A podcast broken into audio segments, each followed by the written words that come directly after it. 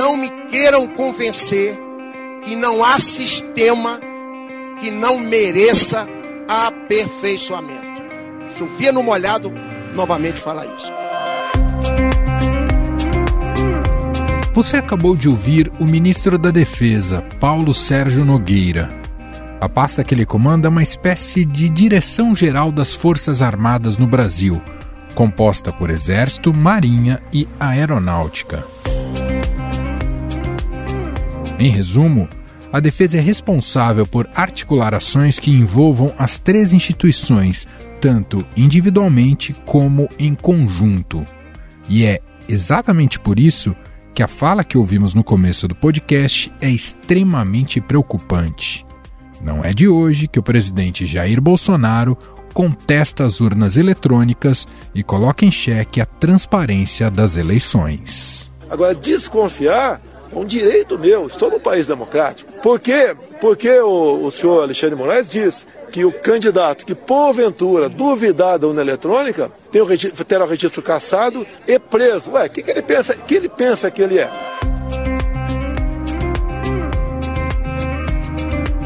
Só que agora esse terraplanismo eleitoral do presidente começa a se espalhar por quem tem o poder militar nas mãos. As Forças Armadas preparam um plano de fiscalização paralela para as eleições deste ano.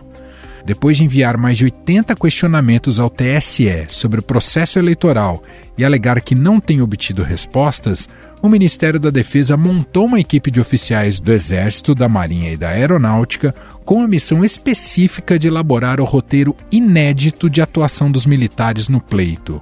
O plano vai além das sugestões de segurança das urnas eletrônicas encaminhadas ao TSE e coincide com recomendações do presidente Jair Bolsonaro. Não, não se está duvidando ou, ou achando isso, aquilo, outro. Simplesmente com espírito colaborativo.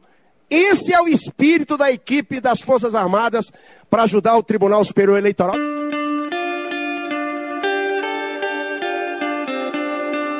Até agora, a participação dos militares no processo eleitoral se limitava à ajuda na logística para transporte de urnas e na segurança dos locais de votação. A campanha à reeleição de Bolsonaro quer que as Forças Armadas promovam uma contagem de votos à margem da oficial. É que esse mesmo duto que alimenta a sala secreta, os computadores, seja feita uma ramificação para que tenhamos um do lado, um computador também das Forças Armadas para contar os votos no Brasil. O Ministério da Defesa já avisou ao tribunal que terá um plano de fiscalização próprio. Para concluir esse plano, porém, os militares solicitaram uma lista de informações técnicas ao TSE.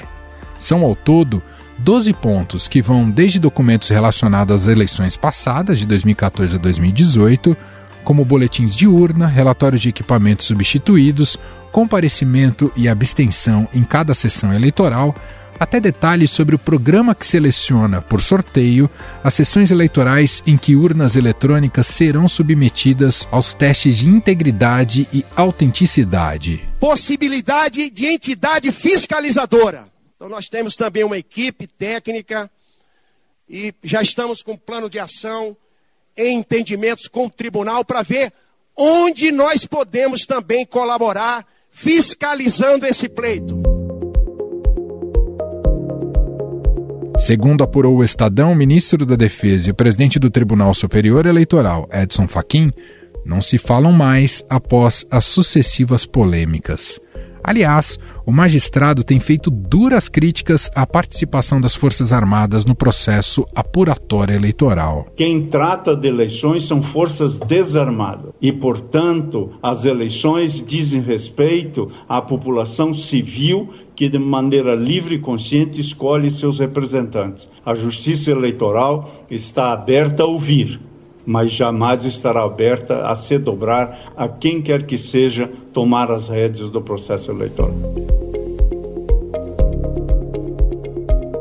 Em declaração à Comissão de Relações Exteriores e de Defesa Nacional na Câmara dos Deputados, o ministro da Defesa, Paulo Sérgio Nogueira, descartou que as Forças Armadas estejam duvidando da segurança do voto eletrônico e reforçou o papel colaborativo da instituição nas eleições de outubro. Nenhum sistema informatizado é totalmente inviolável. Sempre existirão riscos e citei os bancos que gastam milhões com sistemas de segurança. Não se trata, quando a gente trata desse assunto, de qualquer dúvida com relação ao sistema eleitoral.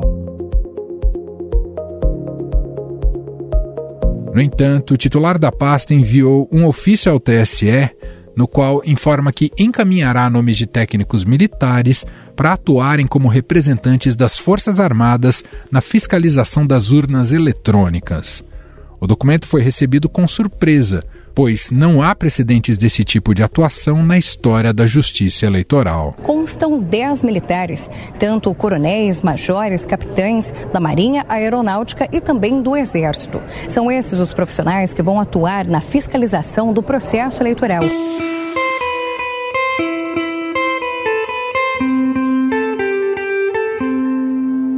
A legislação eleitoral prevê a participação dos militares como fiscalizadores das eleições e auditores das urnas. A função, no entanto, é compartilhada com dezenas de instituições, como a Polícia Federal, a Ordem dos Advogados do Brasil, o Congresso e o Supremo Tribunal Federal. O assunto foi parar na Procuradoria-Geral da República, que recebeu uma denúncia contra o Ministério da Defesa por supostamente propagar dúvidas enganosas sobre o sistema eleitoral brasileiro. A Procuradoria-Geral da República ela opinou contra um pedido para que Bolsonaro seja investigado aos ataques que ele fez às urnas eletrônicas.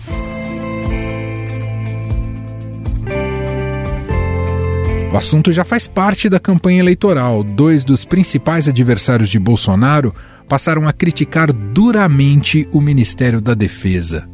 Ciro Gomes, do PDT, afirmou que a pasta trabalha contra o processo eleitoral brasileiro. Bolsonaro atraiu alguns comandantes de setores das Forças Armadas para uma das maiores ciladas da história recente.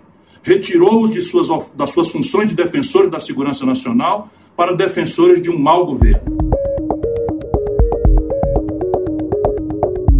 Pré-candidato à presidência pelo PT, o ex-presidente Lula afirmou que o papel das tropas é cuidar da fronteira e da soberania do país. Cabe às Forças Armadas a nobre missão de atuar em defesa do povo, em defesa do território nacional. É preciso superar o autoritarismo e as ameaças antidemocráticas. Não toleraremos qualquer espécie de ameaça ou tutela sobre as instituições representativas do voto popular.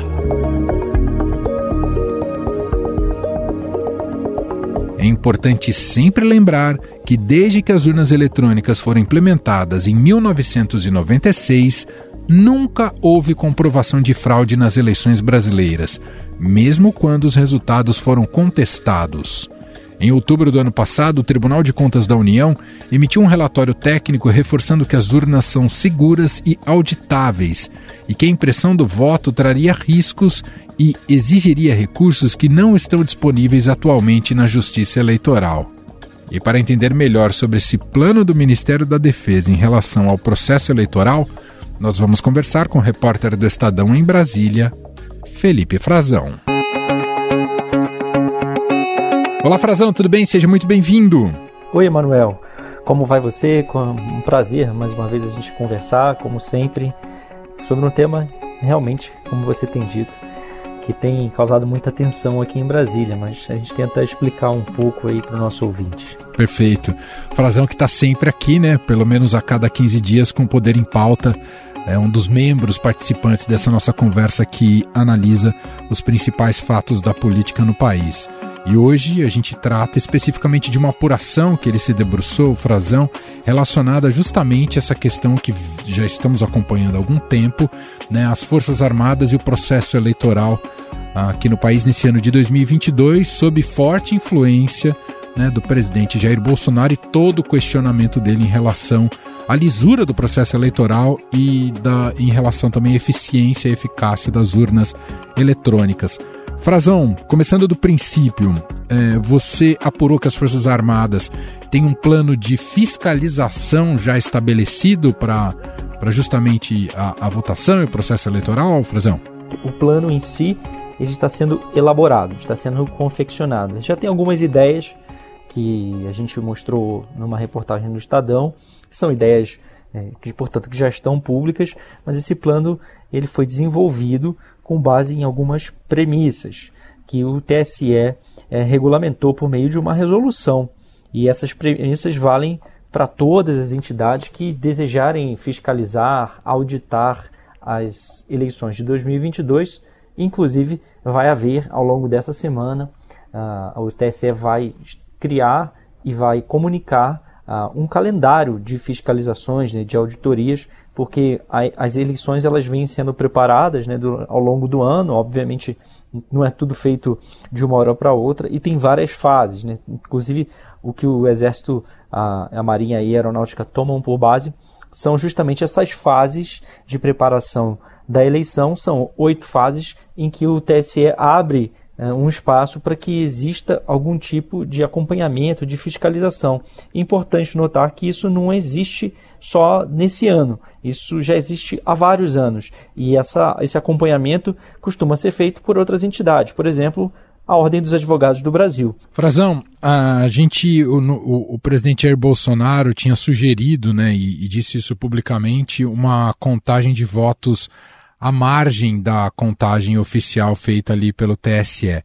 Isso, uh, isso está dentro desse plano de fiscalização? Isso, só para a gente deixar claro, isso faz parte do que quer as Forças Armadas ou foi só uma ideia a, a, colocada pontualmente e, e, e, já rechaçada, já rejeitada, Frazão? Essa é uma das questões que tem que ser mais bem explicada pelas próprias Forças Armadas e pelo governo como um todo, Emanuel. Porque essa é uma ideia que o presidente lança primeiro e que não consta de nenhum tipo de documento, explicitamente nenhum documento das Forças Armadas, até agora, dos que a gente conhece, dos que vieram a público e dos que foram tornados públicos pelo TSE, porque o TSE também divulgou parte da atuação das Forças Armadas até agora. Só para o nosso ouvinte ter um pouco de clareza nas coisas. No ano passado, as Forças Armadas foram convidadas, e isso é o argumento deles, é, inclusive para continuar participando da fiscalização das eleições, primeiro para compor uma comissão de transparência eleitoral, que ia discutir formas de tornar a eleição mais transparente e mais segura e também, portanto, dar um, uma, uma, confiabilidade maior é, diante de vários questionamentos que já vinham sendo feitos naquela época pelo presidente Bolsonaro, por apoiadores, inclusive foi votado naquele momento a, a, o retorno do voto impresso e foi derrotado no Congresso Nacional. E, e eu, hoje quem representa as Forças Armadas nessa interlocução dessa comissão de transparência é o ministro da Defesa. Tem um general lá nomeado, um general que é comandante do Comando de Defesa Cibernética, o Weber Portela, mas eh, quem assume ah, o superior dele, quem, a quem todas as comunicações são dirigidas, é o ministro da Defesa, o ministro Paulo Sérgio Nogueira de Oliveira. E é o ministro, Manuel, também quem confirma, por meio de uma uh, manifestação enviada ao TSE no fim do mês de junho, um, um ofício dizendo que ali já tinha são dois ofícios, na verdade. Um informando que ele havia montado uma equipe de militares, com 10 militares das três forças, para trabalhar na fiscalização das eleições, que é uma segunda fase, além dessas sugestões de aprimoramento das urnas, de mais testes, de uso, uh, por exemplo, de testes que reproduzam uh, a realidade do dia a dia da votação, que repitam uh, um teste usando biometria, simulando como se fosse o dia de votação, para ver se as urnas não vão falhar, pra, que exigem, né, ele faz inclusive uma sugestão de que se aumente as auditorias privadas, coisa que o partido do presidente adotou, o PL, uma série de sugestões, parte, foram 15 ao todo, parte delas foi aceita, outras foi parcialmente aceita, outras foram totalmente rejeitadas e algumas, como essas que eu falei sobre ampliar o teste de integridade, o, o, teste público de segurança com a urna eletrônica do modelo de 2020, que é o mais recente e que vai ser usada em uma proporção de praticamente 40% das urnas nessas eleições. São mais de 500 mil urnas usadas na eleição no país todo. Então, isso tudo, parte dessas últimas sugestões, vai ficar só para pleitos futuros, eleições uh, de 2022, eh, desculpa, de 2024, eh, eleições de 2026, não vão ser adotadas agora. Isso o tribunal já informou, o TSE já informou, Emanuel. E, o, o de outro lado, o ministro também eh, comunicou às Forças Armadas eh, estão montando essa equipe e comunicou ao tribunal que eles tinham algumas demandas de informações técnicas a respeito do funcionamento dos sistemas para subsidiar justamente a elaboração desse plano de fiscalização, que é, conforme o, PTSE previa, tem oito etapas que vão desde a preparação das urnas. O que, que é a preparação? Eles chamam de tem inclusive uma cerimônia pública de lacração das urnas. É, tem é, tanta lacração, a urna ela é, é, são inseridas na urna né, o programa que os programas são vários softwares é, criptografados e eles fazem uma assinatura digital é, com, depois que carregam esses dados nas urnas, carregam dados de eleitores daquela sessão eleitoral, os candidatos que estão aptos a serem votados, e aí há uma cerimônia de lacração mesmo de cada urna. Eles colocam lacres físicos na, na urna eletrônica para que, se, houver a, a identificação de que algum foi rompido, aquela urna tem que ser separada. Aquela urna vai ser descartada, não vai ser utilizada na eleição. E isso fica uh, guardado até a distribuição das urnas, coisa que nessa fase, sim, nessa fase logística, já era muito comum as Forças Armadas, as Forças Armadas participarem é, da distribuição e garantia da segurança no dia de votação. Isso é historicamente, é, as Forças Armadas eram parceiras do TSE, mas como houve esse convite, né, esse convite, eles se baseiam nisso, dizem que estão agindo dentro da legalidade, da legitimidade, porque foram listados primeiro, para participar da comissão de transparência. Esse trabalho já está nos seus finais, já não há mais muita discussão do que vai ser ou não adotado. O TSE já deu resposta para o que foi sugerido. E agora eles também foram né, credenciados, reconhecidos numa portaria do fim do ano passado, de dezembro, uma, melhor dizendo, uma resolução do TSE, listados como entidade fiscalizadora. E isso não tinha acontecido antes. Então, agora com essa existência, essa possibilidade, eles vão passar a estar presentes, segundo diz o ministro, questionando, acompanhando todas as etapas dessa preparação da eleição. O presidente Bolsonaro, quando lança essa ideia, ele fala de uma forma uh, que não reproduz exatamente a realidade. Ele fala que tem que, que as, o TSE recebe né, por meio de dutos, né, de, de a informação como, ela se, como se ela fosse lançada para o TSE é, eletronicamente, com conexão via internet, e que é, seria só eh, separar da, de uma sala secreta, ele chama sala secreta do TSE, né, que ele, ele, usa essa expressão justamente para lançar mais suspeição, mas não é uma sala secreta, é, é a central de totalização de votos aqui em Brasília não é uma sala secreta como o presidente está descrevendo, tampouco são é, abastecidos por dutos, mas ele que ele quer basicamente é que o, exista uma contagem oficial do Tribunal Superior Eleitoral e que as Forças Armadas é, recebam as informações também dos, da, das máquinas, né, das urnas eletrônicas, por mídias, e que e possam fazer uma contagem paralela, uma contagem à margem que seja usada para chancelar ou não, uh, segundo uma decisão das Forças Armadas, a contagem oficial.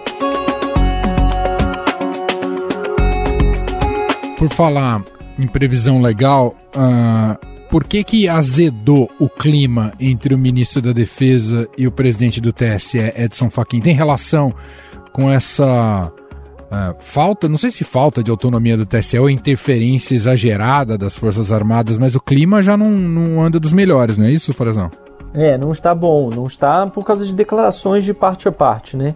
Tem muitas declarações.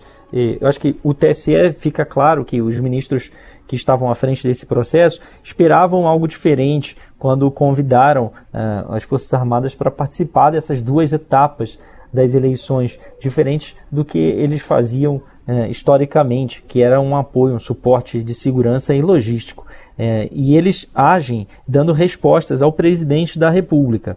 E as Forças Armadas começaram a se sentir incomodadas, se sentir é, discriminadas, inclusive na participação dessa comissão de transparência, porque os a, diziam que, né, que a sua participação por meio de um general da ativa do exército que representava as forças armadas, representava um grupo do Comando de Defesa Cibernética de militares que ali era uma participação técnica, que as perguntas deles eles estavam com uma participação colaborativa, os questionamentos eles queriam entender. Agora, tem um nível político, Emanuel, e aí quando o TSE responde por meio do Faquin que eleição é, é, são, ela é definida por forças, forças desarmadas, quando o Faquin vem a público dizer que, por exemplo, se preocupa que possa ocorrer um caso como o do Capitólio nos Estados Unidos, um levante popular ainda pior, ainda mais grave no Brasil, o ministro da Defesa vem a público dizer que não há nenhuma preocupação nesse sentido,